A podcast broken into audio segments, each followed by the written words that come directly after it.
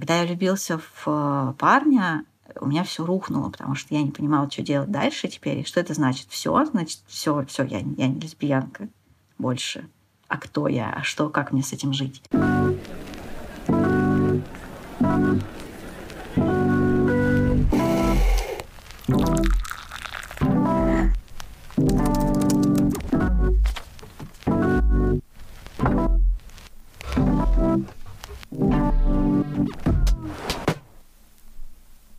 Привет, я Мира. Я активист, может быть, в прошлом, а может быть, в будущем. Не уверена, что прямо сейчас. Ну и большая часть моей идентичности сейчас, наверное, связана с тем, что я занимаюсь какими-то исследованиями и социологией, в частности, наверное, гендерной социологией, но и не только. Привет! И с Новым годом еще раз, кстати, это мое первое интервью в 2022 году. Я видела твой ее видео про активизм еще когда оно вышло, и я тогда была что-то вроде такого человека, который только первый раз прочитал статью какой-нибудь здравомысловой Тёмкиной про гендер, что-то там вообще узнает о том, что феминизм существует в России, вообще активизм. И это казалось, это видео казалось спойлером вообще к, жи- к жизни, к будущему. Потому что мне казалось, что тогда я стою на пороге мира, в котором все вот эти люди, они супер бережные лапочки, умеют разговаривать о проблемах, и все вообще они умеют делать. И тут это видео, которое как бы очевидно говорит о том, что это не так. Но мне, например, с моей с моего места было непонятно, привело ли оно к чему-то, например, чего ты хотела, может быть. Получилась ли дискуссия какая-то? Во-первых, это видео для меня сейчас это действительно какое-то очень давнее прошлое, хотя на самом деле, может быть, прошло не так уж и много времени. Четыре года прошло, что ли, это какая-то очень малый срок давности, но по насыщенности событий и, наверное, по скорости смены какого-то моего представления, видения места в этом мире и того, чем я занимаюсь, и как я вижу этот мир и других людей, все настолько поменялось, что у меня сейчас ощущение, что это было просто вечность назад. Я думаю, что, наверное, с тех пор я это видео не пересматривал. Короче, для меня это очень кринжово, и мне кажется, что я там говорю какие-то очень глупые вещи. Это было очень давно, и я там такой милый, наивный, ничего не знающий о жизни еще. Но это, наверное, естественный процесс. Я уверен, что, там, не знаю, спустя 2-3 года еще я буду точно так же думать о сегодняшнем себе. Я думаю, что тогда у меня вот ты сейчас говоришь, что для тебя это тогда было, у тебя тогда было какое-то более идеалистическое представление, да, что ли, об активизме, об этом поле. А я думаю, сейчас, глядя на то видео, что когда я записывала это видео, у меня было идеалистическое представление об этом поле, потому что у меня было такое ощущение, что люди просто, ну как бы с людьми надо просто поговорить, можно как-то наладить общий язык, там вот, не знаю, как-то начать этот разговор и, и все как-то возможно наладить и исправить. А сейчас я думаю, что ну, жизнь немножко по-другому устроена, и человеческая коммуникация немного по-другому устроена, тем более в очень сложных таких насыщенных полях, где много много людей, которые к тому же находятся в состоянии вот такого постоянного прессинга. Это еще один большой фактор. Но активистское поле, оно не может возникнуть вообще на состоянии какого-то благополучия, на состоянии из, из точки, в которой все хорошо. Иначе зачем бы нам надо было идти и делать какой-то активизм? Это было бессмысленно. И мы все вырастаем из вот этого места какого-то слома на какой-то очень такой неустойчивой почве, на отравленной почве, можно сказать. И из нее мы черпаем и свои силы, и стремления, и, естественно, из нее тоже мы выращиваем свои способы взаимодействовать с миром и с другими людьми. Поэтому сейчас мне кажется, что это что-то само по себе присущее нашей коммуникации и, наверное, неизбежное. Вот так фатально мне сейчас кажется. А можно уточнить, сколько тебе лет? Мне 28. Что-то я думаю, между нами больше разница. Я себя чувствую так. Все еще как будто разговор с тобой это спойлеры в будущее. А знаешь, э, есть очень интересная, по крайней мере, на Западе такая квир-трактовка времени и возраста. То есть я не видел, чтобы это об этом сильно много говорили в русскоязычном контексте. Но, может быть, я мне просто не встречалась. Но на Западе это в последнее время много обсуждают. Там есть такое понятие, как queer elders, то есть старшие. И речь не идет о том, что это люди, которые сильно старше по возрасту. Речь, например, о том, что это люди, которые, может быть, например, ну, много лет себя ассоциируют с какой-то квир-идентичностью. И это вызывает такие парадоксы, что иногда, например, люди, которые, не знаю, которым там 50, 60 лет, которые вроде как старше по возрасту, но они совсем недавно пришли к осознанию себя как квир-людей, и они совсем недавно начали вливаться в какой-то квир-контекст. Они как бы вот по этому квир-возрасту, они могут быть младше тех людей, которым, например, сейчас там 30, но которые большую часть своей сознательной жизни прожили с а, осознанием себя как квир-человека. И квир-элдерс — это как бы люди, которые дольше в этом живут, не обязательно старше по хронологическому возрасту. У нас вообще как бы в России, мне кажется, немножко сложно с квир-старейшинами. То есть я очень часто чувствую вот эту вот нехватку возможности посмотреть на кого-то старше, и чтобы это были люди, не знаю, сильно старше меня, чтобы я прям вот подумала и сказала, что вот да, вот они, вот, вот, вот ваш опыт, я хочу на него полагаться и хочу его слушать. Этого часто не хватает. Но зато я думаю, что, наверное, если все будет хорошо, если я доживу, то когда-нибудь я стану этим человеком для кого-то младше. Об этом приятно думать, и это, знаешь, такой мотиватор для того, чтобы жить. Это всегда вопрос, конечно, о том, что, ну, знаешь, типа, кто пришел раньше, кто делал что раньше. И если вот мы говорим, например, о российской феминистской истории, это же очень большая история, и до нас огромное количество людей, на которых действительно важно смотреть, и очень обидно, что мы постоянно теряем вот эту преемственность в контексте феминизма. А в контексте какой-то вот более квирной истории тут как-то немного сложнее, потому что очень сильно меняется парадигма. Если у нас а раньше все таки естественно, у нас было все это лесби-гей-движение, которое очень тесно было связано, например, с ВИЧ-движением, да, которое рифмовалось с тем, что происходило опять-таки на Западе, с Октап и все такое. Но, тем не менее, парадигма, она как-то очень сильно поменялась, контекст очень сильно поменялся. Я вот боюсь вот это вот сказать слово, что там, не знаю, как будто совсем не на кого смотреть. Наверное, есть на кого смотреть. Наверное, есть люди, но вот в моем личном контексте, наверное, нет, может быть, людей, которых я мог бы назвать достаточно близкими по духу, старшими. У нас как будто параллель не провелась. Мне в истории не хватает какого-то еще этапа, как будто о существовании которого я не знаю. Типа я даже по книге Лори Эссик, кажется, что у людей, с которыми она говорила, запрос настолько отличается от моего, насколько вообще может отличаться. То есть они вроде бы тоже, ну там, не знаю, геи, лесбиянки, но то, чего они хотят, и то, как они говорят про себя, это не то, как я хочу говорить про себя. Очень сильно не то. Мне интересно послушать про них, и мне совершенно непонятно, как мы от них перескочили сразу ко мне, и что было между. И очень хочется узнать, но мне прям ощущается, что я понимаю, что они были. Как мы связаны, я не понимаю. Это очень интересный вопрос. Я думаю, что, к сожалению, наверное, мы из точки сейчас, наверное, не сможем на него ответить, и это задача для каких-то историков и старикес, которые вот ну, я не знаю, через 10 лет смогут с этим работать, через 20 лет смогут с этим работать. А, я, наверное, хотела сказать вот про то, что ты говоришь, про непонятно, как мы перескочили. А, я, наверное, и на своей личной истории тоже не очень это понимаю, потому что очень приятно быть в этом подкасте, потому что этот подкаст для меня очень сильно связан с лесбийским контекстом, да. И я для себя в принципе, считаю очень важной частью своей личной истории то, что я, наверное, вырос из какой-то этой лесбийской истории, лесбийской культуры, российской как раз-таки. И э, мне очень близка эта история, потому что я тоже в двухтысячных жил на все этих вещах, которые ну, у многих из нас общие, там, не знаю, темная культура, лесберу, кольца на больших пальцах. Я так и ношу кольцо на большом пальце. Тоже исходя из того, что было тогда, и где я нахожусь сейчас, я тоже не всегда понимаю, как эта трансформация произошла, куда я пришел и каким образом. Я совсем недавно заходил последний раз на и перечитывал старые статьи там. Я помню, как я читал их первый раз, когда еще там, не знаю, учился в школе, когда у меня только появился интернет. А какой был запрос тогда? На что должен был ответить этот форум? Я помню, что у меня в этом возрасте был очень большой запрос на какую-то репрезентацию в художественной культуре. А, какого-то квирного, не знаю, лесбийского опыта. Ну, я, не, я тогда не использовала слово квир, конечно, я Наверное, тогда его даже не слышал еще. А я постоянно искал какие-то книги и фильмы, где вот были бы какие-то там не гетероотношения, еще что-то такое. Да, на русском. Я тогда, наверное, мне кажется, я не особенно, не особенно, мне кажется, я тогда мог смотреть что-то на английском. А тогда это про какой возраст?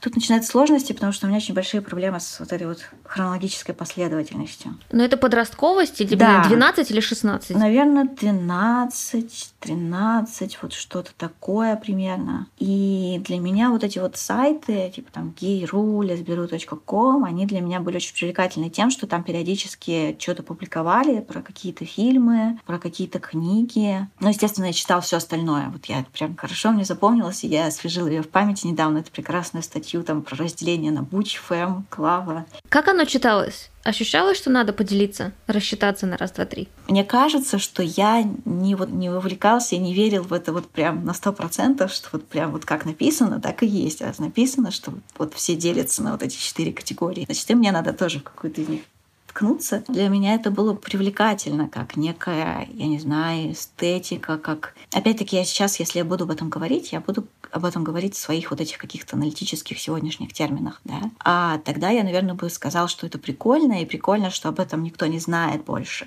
что это какая-то вещь, которую не считают другие люди, что-то для своих. Еще это, конечно, поскольку я был очень юным человеком, для меня это что-то было вот про взрослых людей, как вот они там живут, какая у них там взрослая жизнь, увлекательная, интересная. Это тоже придавало какой-то свой особенный шарм. Есть еще, наверное, такой момент, что мне кажется, что ЛГБТ к людям, а, им, в принципе, как-то приходится гораздо быстрее как будто бы взрослеть, чем там цисгетера подросткам. Мне кажется, что я в том возрасте чувствовала себя как бы старше, что ли, окружающих, потому что у них были какие-то другие проблемы, какие-то, которые казались мне несерьезными. Ну, в терапии, э, если ребенок чувствует себя взрослым, это про травму, а учитывая, что мы в целом травмирование, это очень логичное предположение, что квир-подростки взрослее среднего. Да, наверное, потому что у нас больше, гораздо больше вероятности травмироваться, собственно, да. Чтобы в 12 погуглить лесберу, даже если я думала о том, что это может быть мне интересно, вбить это своими руками в поиск означало признаться в этом на каком-то уровне. И то есть я это делать начинала уже прям сильно после 15. Это было страшно. Если пытаться восстановить всю эту историю с самого начала, то я думаю, что для меня она началась гораздо раньше, лет в 6-7, с мультсериала «Сейлор Мун».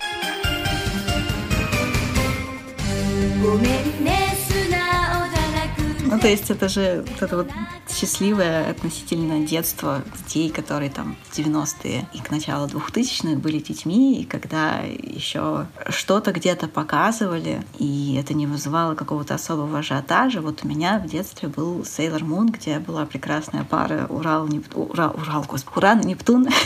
Первый для меня образ, на который я посмотрел, и про который меня что-то щелкнуло в голове. Я подумала, ничего себе, так можно.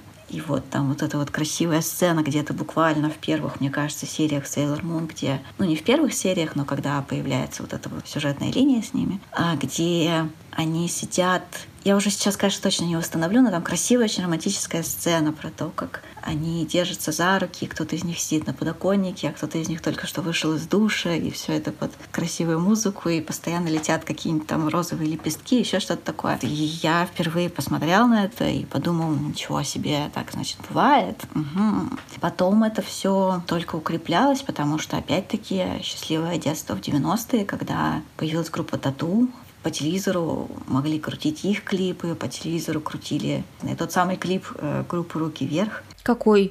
А он тебя целует, говорит, что любит. А у «Руки вверх» же был замечательный клип, где они сняли дрэк-артистку. Я сейчас могу нет, я не вспомню имена, кто там конкретно участвовал в съемках, но там очень красивый клип, где показывают вот, ну как бы как тогда это воспринималось, да, мальчика, который там одевается в девочку и танцует, и они целуются с другим мальчиком, и все это тоже очень красиво, и все это как бы очень нормально. Никто не падает в обморок вроде как от этого. Все это на центральном телевидении происходит.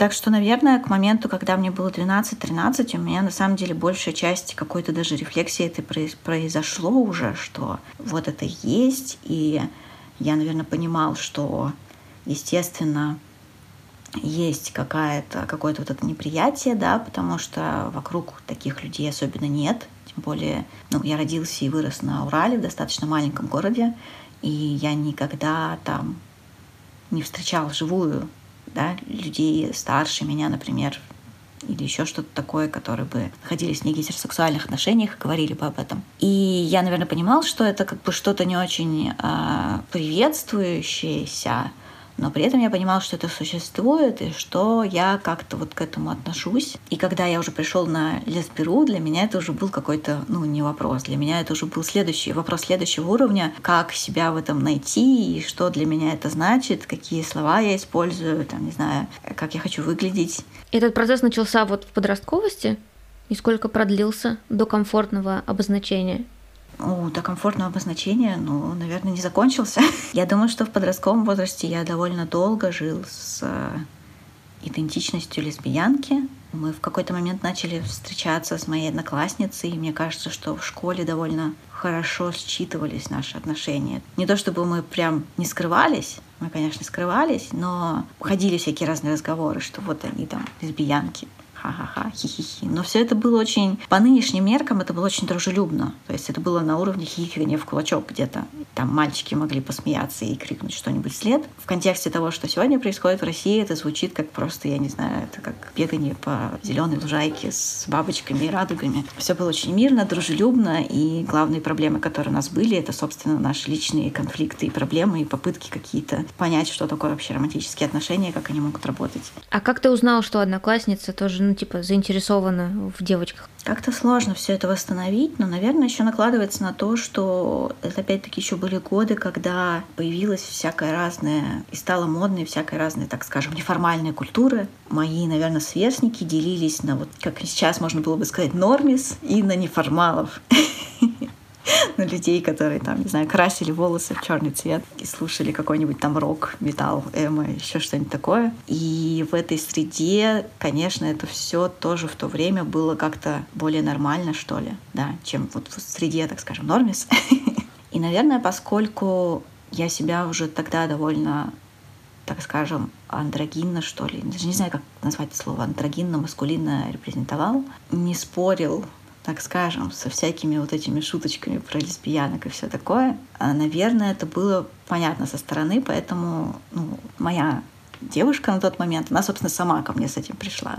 Это правда про лужайку с бабочками. Да, да, это так ужасно об этом думать, потому что, ну, как бы это, это просто моя жизнь, и это так выглядело для меня тогда, и мне не казалось, что это что-то странное даже, наверное, в то время. И я понимаю, что, наверное, если я попытаюсь сейчас посмотреть и узнать, что происходит с нынешними подростками, то, наверное, там какая-то вообще совсем другая история, которую мне даже страшно представлять. Поиск маскулинной репрезентации, он тогда, казался, должен существовать внутри слова женщины или мог за нее выходить? Это тоже вопрос, на который, мне кажется, я могу только сегодня ответить. А тогда я, я бы тебе вообще такого не сказала. Мне сейчас еще особенно сложно обо всем этом говорить, потому что в последние годы я чувствую очень большую усталость от попыток, ну, не то что от попыток, а вообще от определений идентичности и прочего. Почему? Потому что мне кажется, что я за свою жизнь так много об этом успел подумать и так много всего передумать и перемерить на себя, что в какой-то момент мне это стало гораздо менее релевантно, чем того хотелось бы как будто бы окружающему миру, потому что мы же, ну, в мире понятно, что мир хочет от нас каких-то слов, категорий, названий, определений. Ты приходишь куда-то, и людям надо понимать, что ты такое и как к тебе относиться. И поэтому этот запрос на какую-то вот идентичность слова, обозначающее тебя, оно все время присутствует. Это понятно. Но есть, конечно, еще такой момент с тем, что я определенно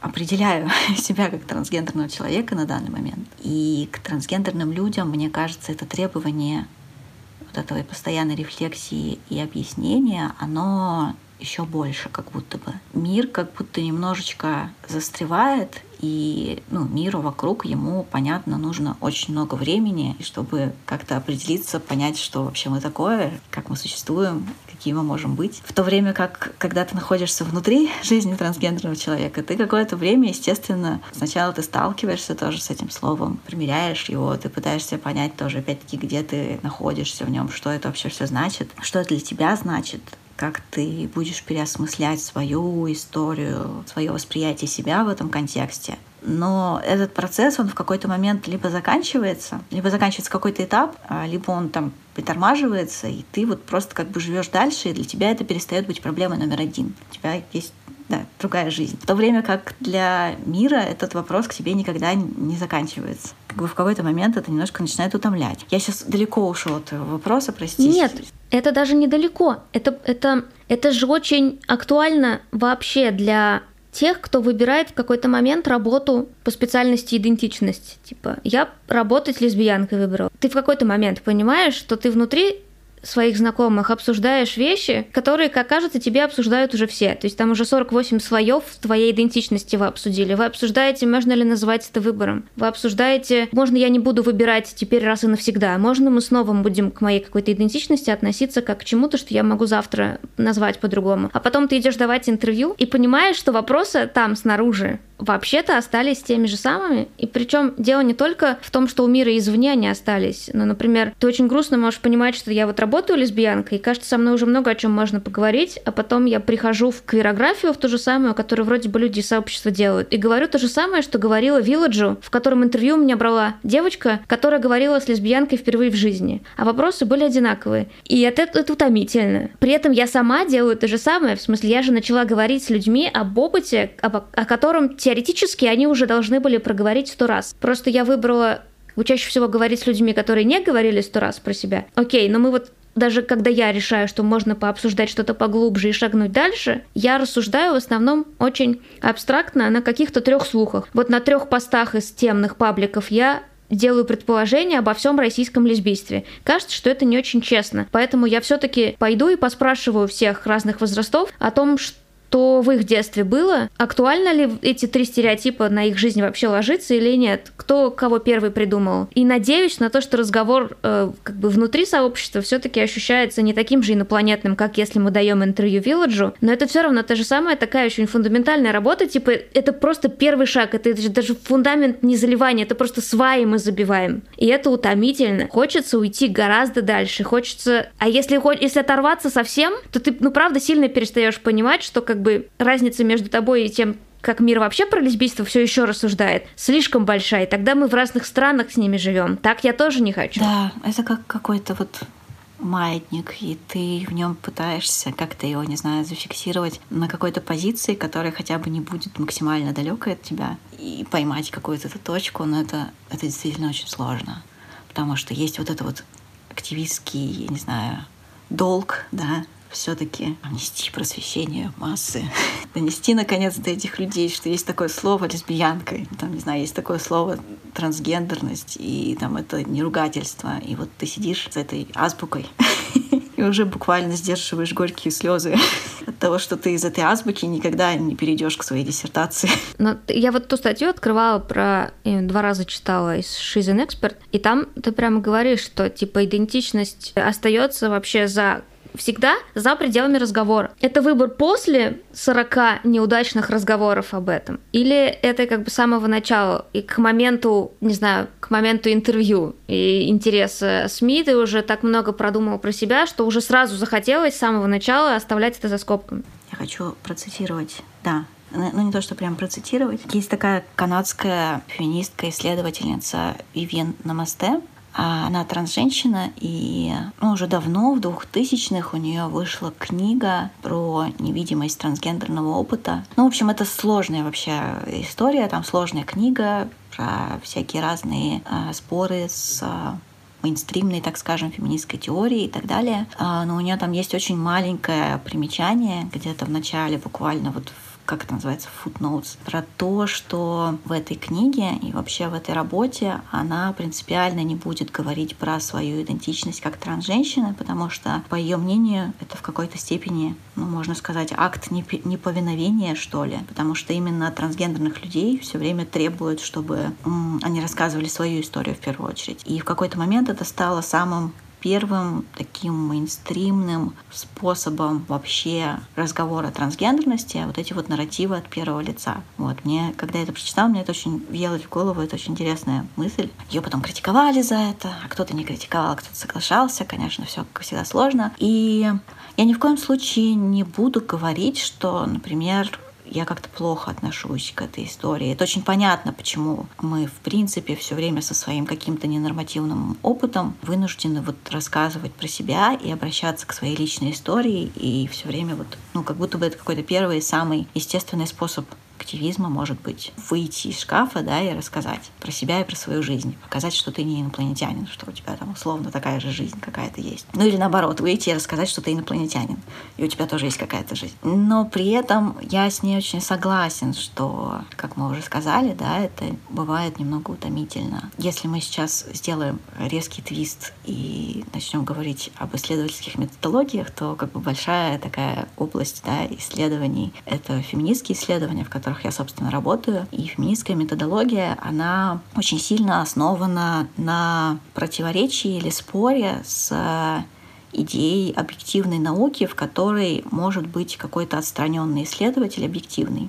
который вот просто вот извне, из ниоткуда там смотрит на мир и, и рассуждает о том, как мир устроен. Потому что в феминистском исследовании ты в обязательном порядке проговариваешь, кто ты, с какой позиции ты идешь, там, словно в поле, с какой позиции ты смотришь, потому что а, феминистская методология говорит, что ну, невозможно на самом деле убрать человека из человека ради исследования. Ты все равно какую-то вот если угодно так сказать, предвзятость свою будешь нести в исследование и в то, как ты работаешь с материалом, и в то, как ты вообще задаешь вопросы изначально исследователь. Поэтому вместо того, чтобы пытаться проигнорировать это и сделать вид, как будто бы в твоем исследовании нет никакой субъективности, вопрос задается по-другому. Вопрос задается та, таким образом, чтобы эту субъективность обозначить, дать читателю, читательнице понять, кто конкретно был человеком, который задал эти вопросы и как он на них, она или они ответили эти вопросы. Это такой, так скажем, стандарт нынешних феминистских исследований, но при этом я часто думаю о том, что это одновременно и наша уязвимость какая-то очень большая. Почему? Потому что мы, находясь в этом поле, как гендерные исследовательницы, исследователи, а, действительно постоянно этим занимаемся и честно вот так вот несем вот эту вот свою личную историю, рассказываем, кто мы такие и какие у нас там политические взгляды и так далее. А в то время как людям, которые делают, скажем, не феминистские исследования, они продолжают этого не делать. И получается, что мы вот эту свою субъективность, ее постоянно как бы ну, она требуется от наиболее уязвимых, наиболее, наименее привилегированных. Я не буду лукавить, есть, конечно, в этом и какая-то часть моей собственной, я не знаю, слабости, страха, желания как-то защитить какие-то уязвимые свои части, нежелание нести это на публику. Но отчасти в этом есть и вот какое-то такое, не знаю, протест. То есть меня это немножко подбешивает. И поэтому, наверное, я пытаюсь, может быть, на зло иногда этого не сделать. Но это сложный вопрос. Это, это не, не то, на что я готов однозначно даже сказать себе, что я имею какую-то четкую позицию по этому поводу. А это не ощущается как равный консультант? Типа, когда я говорю, вот это 41 разговор про лесбийство, одинаковые вещи, я думаю, когда задаю вопросы и когда отвечаю на них, только про какую-нибудь молодую лесбиянку, которая когда-то на это наткнется. И я не думаю вообще о гетеро-людях, когда делаю это. Я не хочу объяснять им, что я не инопланетянка. Я хочу, чтобы, возможно, человек, открывший мой подкаст с абсолютно гетеро с опытом, не понял, о чем речь, и закрыл его. И вот как бы для того, чтобы было комфортно открыть его тому, кто относится к сообществу, я как бы и делюсь опытом, потому что это вот типа ощущается как равному консультанту ты доверишься проще, потому что он вроде бы понимает, о чем ты, и не нажмет на болевые точки сильно, либо не с разбегу нажмет на них, потому что будет примерно представлять их местоположение. В твоем вообще вот в этом ответе ощущалось, что у тебя в голове ответ только как бы цис. Я думаю, что это очень сильно связано с разностью нашего позиционирования. То есть ты существуешь вот в этом пространстве твоего подкаста, где ты сама выбираешь, да, то есть с кем ты хочешь говорить, о чем ты хочешь говорить. А я, наверное, сейчас так отвечаю, потому что я в последнее время очень плотно нахожусь в пространстве Российской Академии, в которой мне постоянно задают этот вопрос, в котором я окружен цисгетеро людьми, ну или, я не знаю, людьми, которые преимущественно там не работают с квирным каким-то опытом, преимущественно естественно, они могут даже его понимать, они могут даже работать с, с этими текстами, с этой теорией, но все-таки мы находимся на очень разных позициях. Я постоянно нахожусь в этой ситуации, когда мне нужно как-то с ними взаимодействовать и сама, сам процесс вот этой студенческой академической работы, там, не знаю, когда ты учишься в магистратуре или когда ты там пишешь диссертацию, он же все время заключается в том, что тебе надо твою вот эту вот тему какую-то очень узкую, тебе надо ее объяснить, донести и доказать, что, во-первых, это научно, это нужно там какой-то науке, это вносит какой-нибудь там куда-нибудь вклад, и еще при этом нужно, как бы, чтобы там, не знаю, какие-нибудь условные дядечки, доктора слушали и поняли, о чем вообще речь.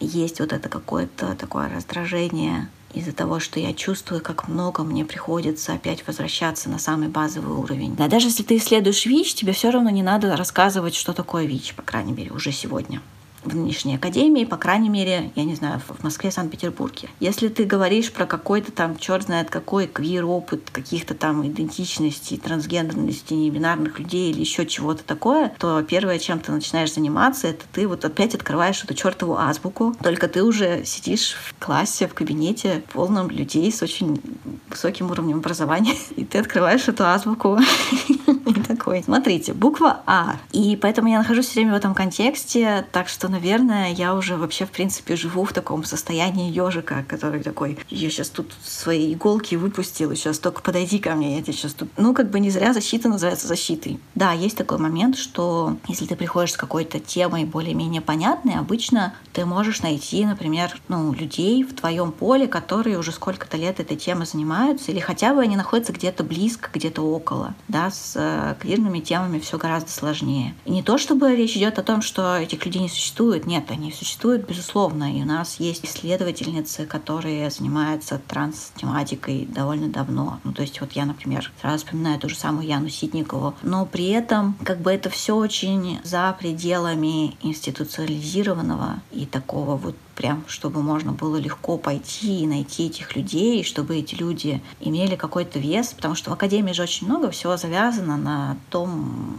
какой у тебя авторитет насколько много у тебя публикаций, насколько ты давно где-то существуешь, приписан ли ты каким-то институциям, какой там у тебя титул этот профессор или кто ты, или ты совсем никто. И, естественно, в России нет, скажем, людей, которые были бы трансгендерными людьми, открытыми, занимались бы этой тематикой и там были бы какими-то профессорами. У нас, а, в принципе, в мире кафедр транс-исследований, насколько я знаю, то ли две или три. И они все недавно появились. И, естественно, они появились там на Западе где-то. Ну, нам еще шагать и шагать, и, конечно, время не самое подходящее. Но, опять-таки, наверное, это часть вот этой моей личной авантюры про то, что я все время думаю, что а вдруг, например, выгорит, вдруг я не сяду и не умру. А, допишу когда-нибудь кандидатскую и опубликую там много статей, и когда-нибудь сменится в Российской Федерации все, и мы тоже через там, 30 лет откроем свою первую кафедру гендерных исследований где-нибудь. Мой вопрос-то еще в том, что этот подкаст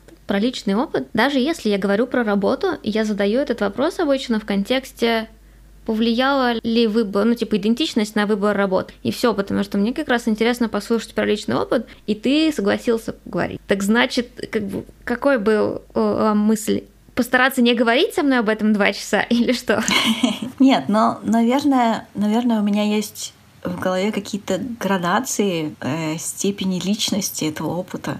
Когда я говорю, что вот, например, бесит там говорить постоянно про одно и то же, я, наверное, в первую очередь думаю о каких-то вот этих вопросах, как вы пришли к тому, чтобы называть себя так, а не иначе. Что значит это слово для вас лично? Я не знаю. Понятно, что в принципе в любом случае все, чем я занимаюсь в жизни, оно абсолютно связано с моим личным опытом. Просто есть действительно способ говорить. Есть, наверное, разница в том, чтобы использовать его как какую-то линзу, через которую ты смотришь на разные объекты, или просто вот сосредотачиваться на нем конкретно. Может быть, это можно так сформулировать. Потому что если мы говорим об этом как о линзе, то, естественно, это линза, с которой вот просто прилеплена вот у меня где-то колбу, и я, естественно, ее, в принципе, наверное, не способен ни снять, ни сменить. Естественно, вся моя жизнь, все, чем я занимаюсь, являюсь, является прямым последствием того, чем я являюсь. Или как я выбираю думать о себе каких терминах говорить. Может быть, так точнее. Но у меня есть такой личный вопрос, он, возможно, звучит очень неправильно, ты, пожалуйста, скажи.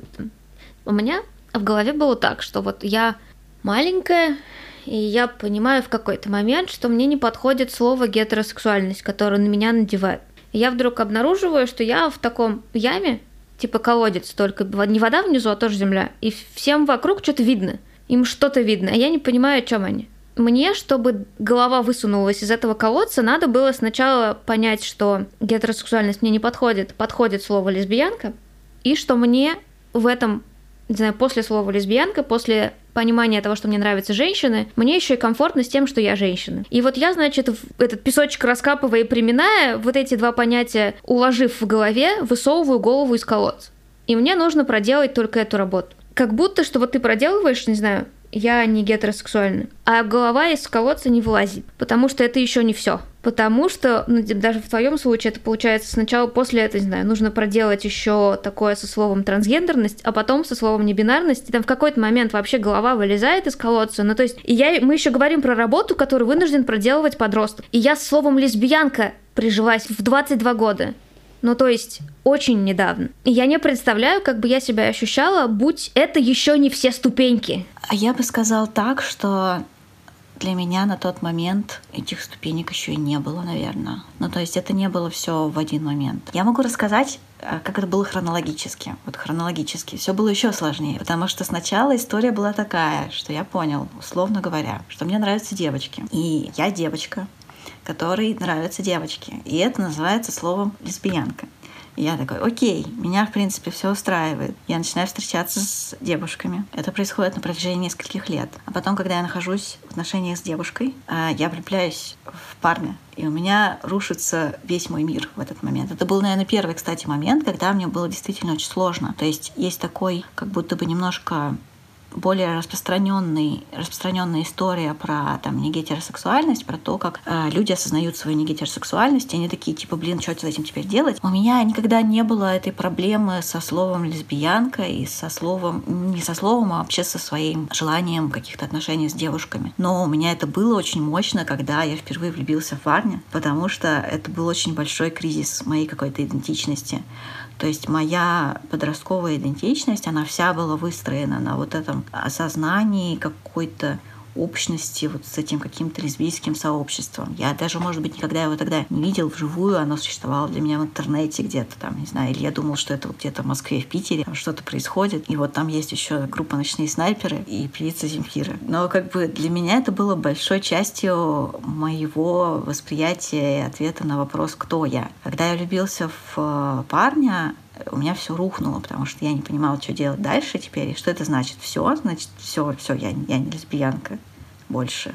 А кто я? А что, как мне с этим жить? В какой-то момент, когда до меня дошло, что вообще-то есть слово бисексуальность, это был очень сложный период для меня, потому что бисексуальный опыт, он как-то вот так не обозначался, и как будто бы я не видел или не знал, что есть какое-то сообщество. Мне кажется, его и не было. Оно как бы вот, ну, бисексуальные женщины, они как-то были как бы растворены в лесбийском сообществе, при этом к ним было не очень хорошее отношение отчасти, и вроде как их терпели, но, но вроде как вот эти постоянные истории про то, что, а, бишка уйдет к мужику. Не верьте этим донайцам дары приносящим. Это был мой первый большой кризис, с которым мне пришлось как как-то вот справиться, и потом впоследствии я такой, ну, хорошо, ладно, ну, значит, бисексуалка, окей. Как было дальше, наверное, это уже был момент гораздо более поздний, когда я какое-то время уже жил тоже и примирился с э, представлением о себе как о бисексуальной женщине. Это уже был момент, там, не знаю, какого-то условного знакомства с феминизмом, с еще чем-то таким когда внезапно, во-первых, я узнал, что мы вообще можем задавать этот вопрос, что такое женщина. До этого мне не приходило это в голову. А во-вторых, я увидел и узнал, что есть люди, которые определяют себя как трансгендерных людей, которые определяют себя как, не знаю, гендер-квир людей. Тут, наверное, начинается та часть истории, которую мне сложно как-то описать. Но дело в том, что сначала я как бы смотрела на это со стороны и думала, как прикольно и как круто, а потом, как, наверное, многие тоже это описывают. Все как-то мне было все как-то интереснее и прикольнее, интереснее и прикольнее. И в какой-то момент я просто понял, что если я прикладываю это к себе, то у меня что-то как будто бы какие-то детали пазла сходятся. Ну, как будто бы все встает на место. У меня это не было историей страдания. Это уже было в большом городе? А, нет, это еще было, когда я еще жил на Урале. Ну, то есть я тогда жил в я переехала в областной центр, я жил в городе побольше, но опять-таки это все для меня существовало в интернете. То есть очень большая часть моей сознательной жизни, она именно связана с э, тем, что происходило онлайн, скорее, чем то, что происходило офлайн, потому что вокруг меня в офлайне ничего не происходило особенно. То есть я не знала других таких людей, я, наверное, мало с кем общался. Я общался в каком-то своем узком кругу людей, которые, может быть, со мной в процессе тоже происход... проходили этот же самый путь. Не то, чтобы они были уже там, а я туда пришел. И как-то так, как-то так это случилось, что просто мне стало понятно, что я нахожусь вот здесь, и это, наверное, самое подходящее для меня место. Это было легко принять? Нет, это было нелегко принять совсем. И сейчас, когда я об этом думаю, у меня есть такая штука, наверное, сильно связанная тоже с какими-то травмами, да, еще с чем-то.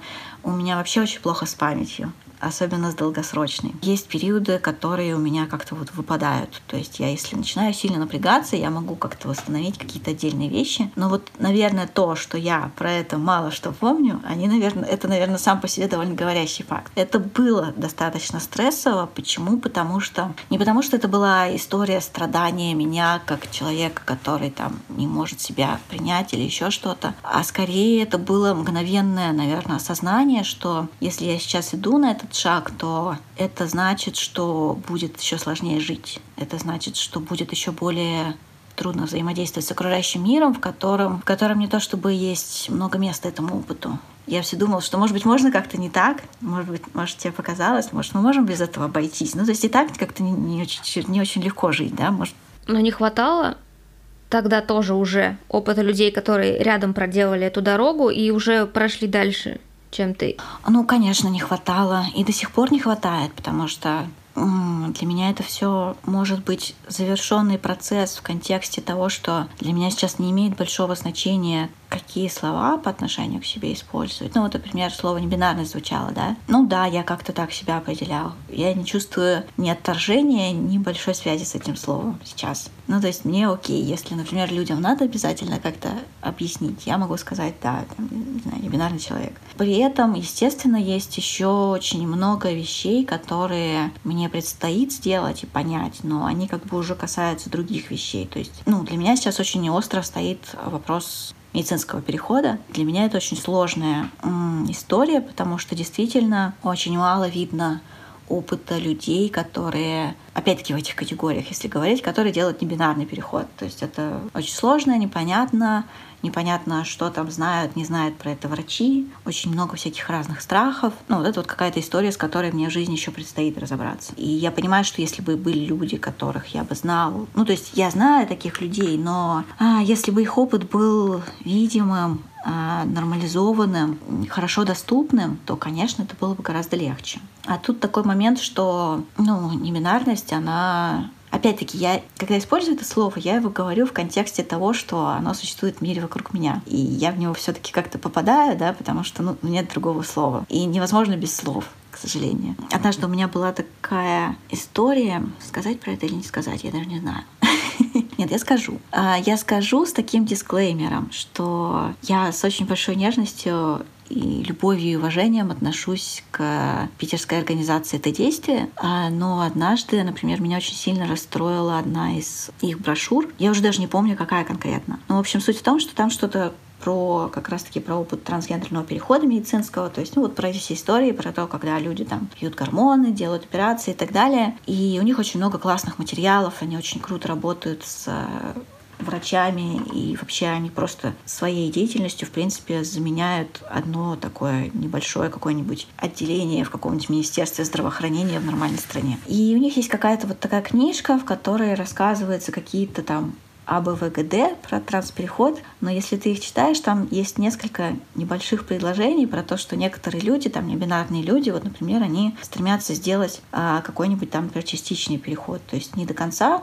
маскулинизирующее или феминизирующее, а что-то там, там, скажем, среднее. И вот там про это мельком говорится, и при этом же пишется, что если вы один из этих людей, мы рекомендуем вам очень сильно хорошо подумать о том, что действительно ли вам это надо, потому что, ну, как бы это может вызывать большую агрессию со стороны людей, если они не могут, например, назначенно определить вас как мужчина или как женщина я как бы в книжке транс-организации созданной вот это читаю, и у меня что-то внутри опускается, потому что я понимаю, что вот именно конкретно вот про небинарный переход они это написали, они не пишут этого про транс-переходы вообще. Но как бы вот именно обращаясь к небинарным людям, они чувствуют необходимость сделать этот небольшой дисклеймер. Понятно, там из, наверное, из хороших побуждений сделанный, но это другое отношение. А ты еще так сформулировал, стоит необходимость выбора медицинского перехода? Как будто не тобой поставлен этот вопрос. Тут все очень тесно пересекается с тем, как много в этом всем бюрократии и вот этой вот власти государственной медицинской машины над тобой. Одна из самых главных моих проблем с этим всем, наверное, заключается в том, что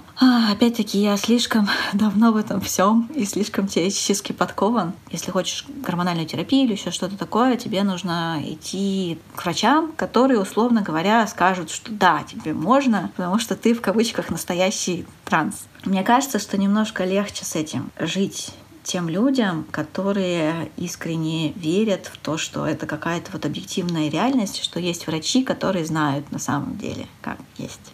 Да? Ну, то есть внутри транс-сообществ, я скажу это в множественном числе, сознательно, да, потому что они очень разные. И же очень много внутренних всяких разных конфликтов, а, разных способов смотреть на то, как там, что должно быть, что такое трансгендерность. Это постоянная вечная война за терминологию. Кто вправе определять и давать ответ на этот вопрос. И мне кажется, что если ты искренне веришь, что мир так устроен, что вот есть объективное медицинское знание про то, там, не знаю, какие-то там знаю, симптомы условно трансгендерности, которые можно вычислить, и что вот ты придешь к врачу, и он тебе скажет, а, проверит тебя, протестирует и скажет. А мне кажется, что из этой позиции психологически немного легче. А мне кажется, что мне сложнее, потому что я в это все активно не верю.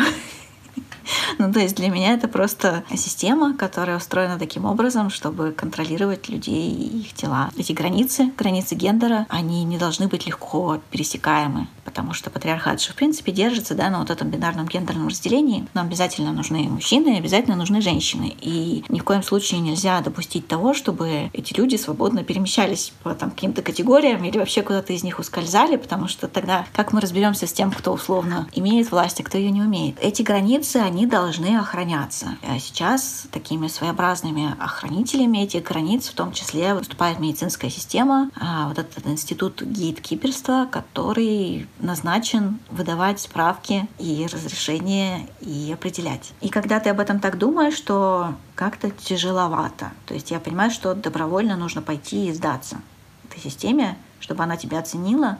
И более того, нужно ну, как бы предпринять некоторые действия для того, чтобы вписаться в требования этой системы. Слово бисексуальность-то, оно куда делось потом? Слово бисексуальность перетерпело очень много тяжелых событий в своей жизни.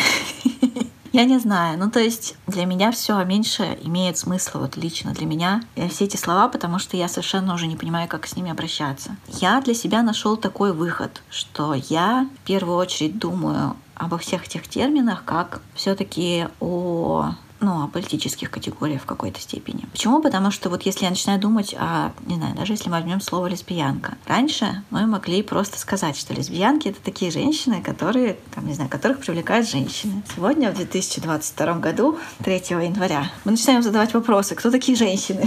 Привлекает это как? А, и отсюда у нас возникает очень много всяких разных вопросов, да, то есть, например, а если, ну вот это классическое самое, если там у женщины был опыт с мужчинами, она уже не лесбиянка или все-таки лесбиянка? А лесбиянка это значит, что вот ты как бы себя так определяешь? Или это значит, что там, не знаю, ты объективно находишься в отношениях с женщиной, которая определяет себя как женщина. Потом мы еще задаем вопрос, хорошо, а речь идет о чем? А, о женщине это как о влечении к э, феминности или, или, или к чему? Или там, не знаю, или мы говорим о сексуальном влечении к определенным гениталиям. А что, если тебя гениталии вообще не интересуют? И вот мы начинаем эту бесконечную кампанию, постепенно приходим к тому, что жизнь не имеет смысла, все слишком сложно, и мы больше не можем разговаривать словами, потому что в 2022 году слова утратили всякий смысл, и ты не можешь просто поговорить с человеком в тамбуре поезда пять минут, потому что тебе надо прочитать три лекции. Ну, в общем, я, я, честно говоря, не знаю, как для себя решать этот вопрос, потому что есть, ну, много разных подходов, да. Вот, например, а, я слушал, когда у вас был подкаст с Сашей Казанцевой. Вот Саша Казанцева, например, оперирует термином идентичности, да, то есть она исходит от самоидентификации. Если я, например, себя идентифицирую как лесбиянку, соотношу себя с лесбийским опытом, значит, я лесбиянка. Да, мы можем говорить так. Но при этом у нас все равно остаются все эти вопросы, потому что у нас есть очень много людей, которые, ну, во-первых, эти вопросы интересно задавать просто, и об этом интересно думать. Может быть, и грустно, и тяжело, но интересно тоже. А во-вторых, а, ну, мы же существуем в обществе, которое никогда не будет думать и воспринимать мир одинаковым способом, и мы находимся в разных контекстах, где по-разному приходится говорить с людьми. Поэтому слово бисексуальность или, может быть, пансексуальность для меня остались вот этими категориями, которые можно вытащить из кармана, когда надо просто что-то кому-то объяснить. И они для меня работают таким образом, что если, например, в условном баре тебя спросят, а ты по мальчикам или по девочкам, ты можешь не читать лекцию, ты можешь сказать, а, я там это, знаешь, такое слово бисексуальность, мне вообще без разницы. Ну так, что-то такое. Ну, наверное, оно где-то существует для меня. Оно для меня существует в то же время еще как ну, вот как политическая общность, тоже могу в каких-то контекстах поговорить про бисексуальность или про пансексуальность. Я, в принципе, использую то и то слово. И, наверное, в принципе, похоже и со словами, не знаю, небинарность или трансгендерность тоже потому что, может быть, мне лично они не настолько жизненно важны. Я не встаю утром с кровати и не думаю, я трансгендерный человек. Но при этом я прекрасно понимаю, что когда Мизулиной приходит в голову очередная идея про то, что сегодня хороший день для того, чтобы написать закон, который там будет запрещать людям менять документы или еще что-то при трансгендерном переходе, я прекрасно понимаю, что ее эти все мои сложные теоретические конструкции никоим образом не волнуют для нее мы все в одном вот этом котле варимся, каких-то просто непонятных извращенцев, а, с которыми надо что-то сделать, чтобы страна не развалилась или чтобы отвлечь внимание от каких-нибудь там коррупционных схем. А, поэтому, да, эти слова имеют значение очень большое именно в политическом контексте. Разница в том, чтобы представиться как-то, читая лекцию на бок о бок, и в том, чтобы, ну, я, например, если с тобой в баре в одном нахожусь, чтобы я начала приставать, мне надо знать теоретически возможно это или нет. И что-то таким людям, которые собираются к тебе приставать, надо ответить. Значит, ты можешь ответить или бисексуальность, или пансексуальность по настроению. Да, это хорошо, что у нас все-таки есть слова и есть какие-то, ну, примерные примерные значения. Но интересно, что все-таки оба они, потому что мне кажется, между ними достаточно большая разница. О, это такой большой тоже дебат сложный. Слово бисексуальность, оно немножко э, более старое, что ли, более популярное, да. И естественно, что оно берет свои корни вот в этой такой очень, можно сказать, цис-нормативной и бинарной матрице про то, что вот мужчины и женщины. Естественно, это стало не очень подходящим, потому что мы опять начинаем задавать вопросы, что там, там с другими людьми, с другими идентичностями, а куда мы там относим небинарного человека с вагиной, а куда мы относим небинарного человека с пенисом. И, в общем, на основе этого, да, развернулся вот этот большой дебат, что слово бисексуальность, оно, мол, какое-то не такое, на что часть бисексуальных людей в итоге сказала, что мы просто возьмем сейчас этот термин бисексуальность, и мы его переопределим. То есть у нас сейчас есть вот эти вот сложные определения, которые звучат как, например, бисексуальность это влечение к двум или более гендерам. То есть каким-то двум или более, но не обязательно, например, всем. Например, бисексуальность может обозначать, там, что людям нравятся цис-мужчины и транс-мужчины, маскулинные, неминарные люди. А, например, люди с феминной репрезентацией, им не нравится. А пансексуальность — это, мол, все, вот вообще все, все, все, все, совсем все люди, и мы, мол, не обращаем внимания ни на репрезентацию, ни на гендерную идентичность, ни на конфигурацию половых органов. Но при этом есть определения, которые этому тоже противоречат. И все эти определения, они существуют одновременно. При этом мы, опять-таки, говорим про большой там какой-то цис-гетеронормативный мир, в котором все еще бисексуальность — это мужчины и женщины. Про больше они ничего, ничего не слышали, до них еще не долетели эти совы, с новостями. Или долетели, но они ничего не поняли. И я в итоге решил так. Мне очень нравится флаг пансексуальный, он красивый, а бисексуальный не очень нравится. Ну, то есть э, он хороший тоже, но как бы мне сочетание цветов вот почему-то кажется не самым приятным. Поэтому я буду себя определять как пансексуала э, с флагом и как бисексуала, потому что это слово более понятное в более широком контексте. Я такого определения бисексуальности не слышала. У меня в голове это было как пансексуальность не важно кто, бисексуальность важно кто ну, как исследователь, опять-таки, как с исследовательской позиции, я просто вижу, что есть очень много разных контекстов, в которых по-разному определяется. И мне кажется, что должно пройти какое-то определенное количество времени, опять-таки, чтобы, чтобы эти флуктуации как-то немножко устаканились. И, не знаю, стакан с водой, в котором какая-то буря сейчас происходит, там все перемешано, ничего не понятно, а вот постепенно эти волнения немножко улягутся, можно будет что-нибудь сказать более однозначное. Что же все эти слова значат?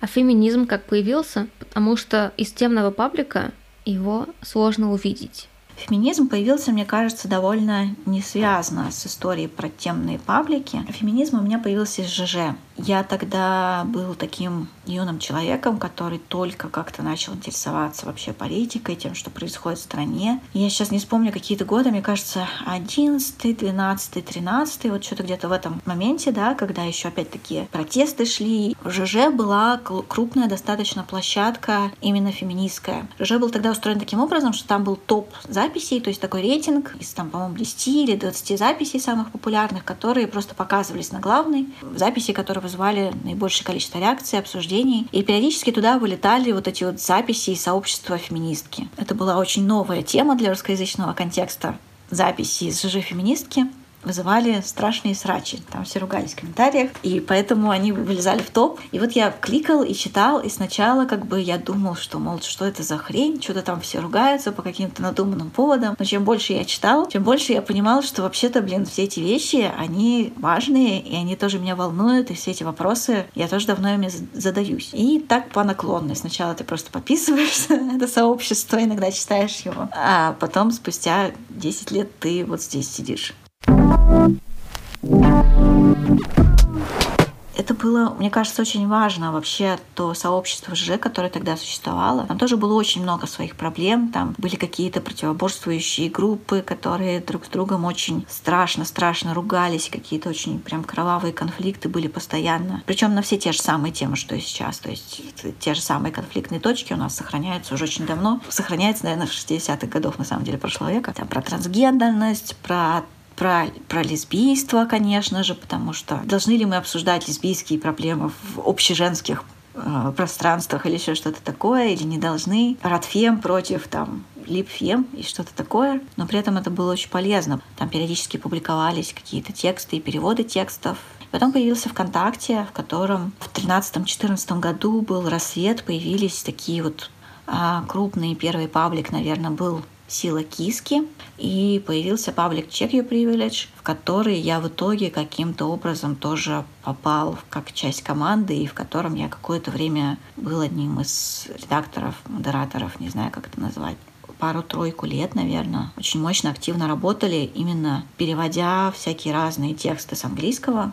Как-то так, наверное, все началось для меня именно в контексте феминистского активизма. Чувствуешь ли ты себя частью сообщества Какого сообщества? Да, частью какого сообщества? Наверное, к сожалению, нет.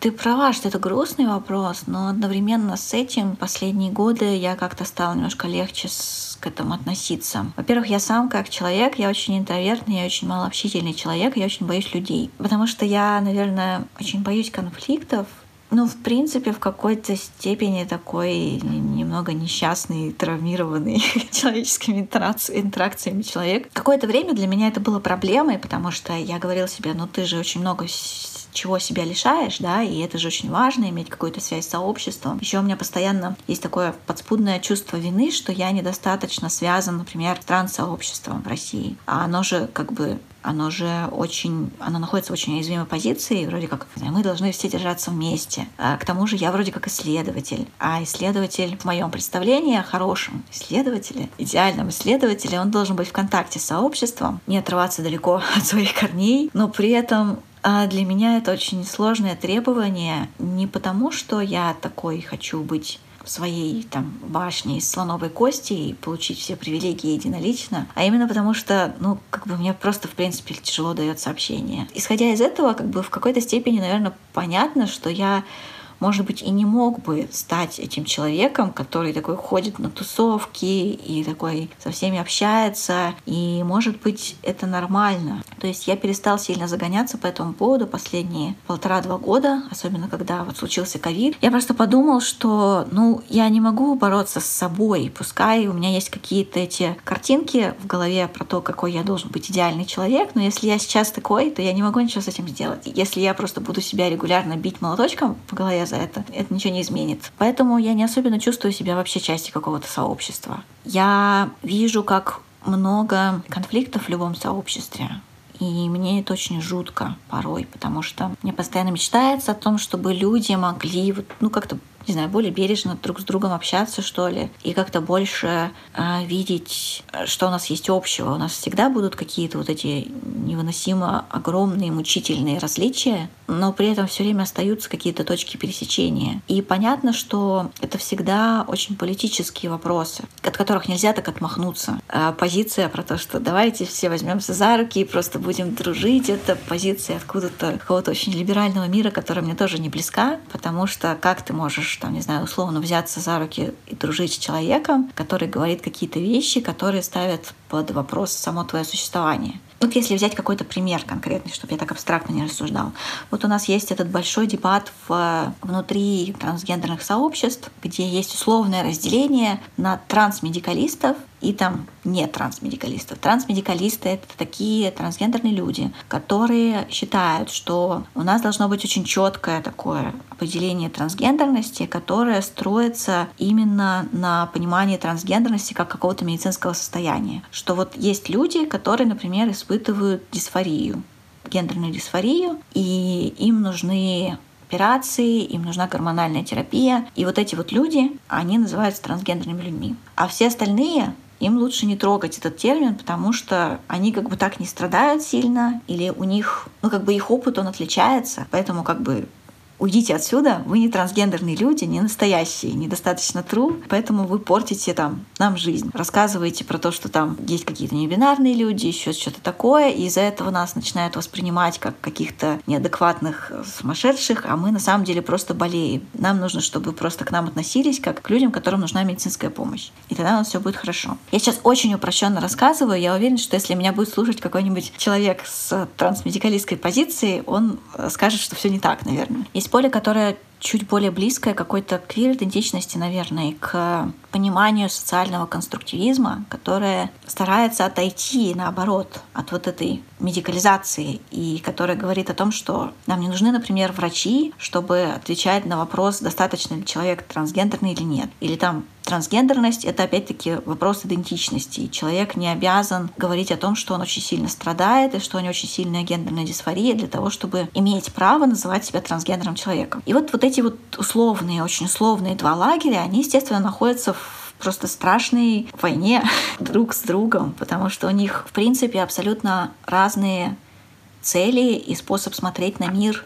И это очень страшно, потому что даже условно говоря, прошлом году, уже в позапрошлом году, в 2020 была вот эта история с трансфобными законами, когда вроде как мы все объединялись, потому что у нас была одна общая проблема, и нам нужно было что-то срочно с ней решать. И вот шла эта волна, люди выходили на акции, люди писали письма, писали депутатам, там, подписывали петиции, распространяли информацию, писали во все там возможные инстанции связывались со специалистами, экспертами, чтобы те тоже высказались против этих законов. А вроде как это было тоже так здорово и мощно, и вроде как выступили единым фронтом, а потом я захожу на вот эти существующие тоже форумы трансгендерные, где люди в основном там делятся опытом перехода или еще что-то такое, и где достаточно много на самом деле вот именно трансмедикалистов. И я вижу, что там они пишут типа только не дай бог эти активисты сейчас вмешаются, нам нужно самим все сделать, давайте напишем обращение, потому что они ничего не понимают, они нам все испортят сейчас. И вот я вижу ветку форума, в которой они все это обсуждают, опять-таки противопоставляя типа мы и они. Люди живут вообще в другой вселенной. И при этом они, по всей видимости, были достаточно сильно уверены, что это они тоже все сделали.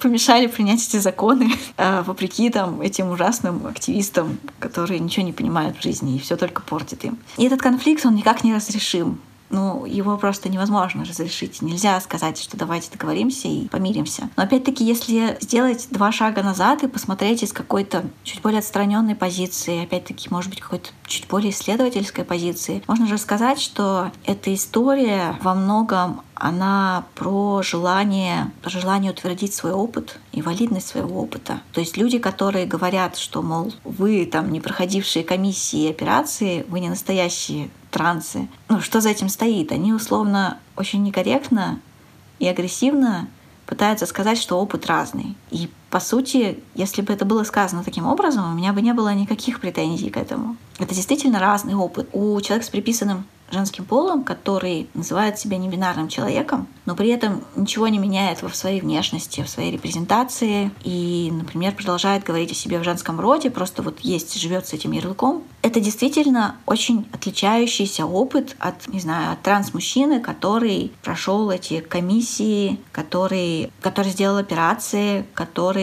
живет, воспринимаясь как мужчина. Это действительно совершенно другой опыт. При этом мы все очень часто оказываемся объединенными в этом слове транс. И мы просто вот эти вот огромно совершенно разные, несравнимые человеческие опыты, они вот так вот закиданы все в эту бадью, и мы там сидим и пытаемся как-то разобраться, что к чему относится. И в итоге это вызывает, естественно, вот эти вот споры и конфликты. И это очень, по сути, обидно и болезненно. И обидно и болезненно то, что мы не можем найти другого способа об этом поговорить, кроме как нападать друг на друга. И когда так об этом думаешь, что совсем не хочется в это все соваться, если честно. Ну, то есть очень страшно просто.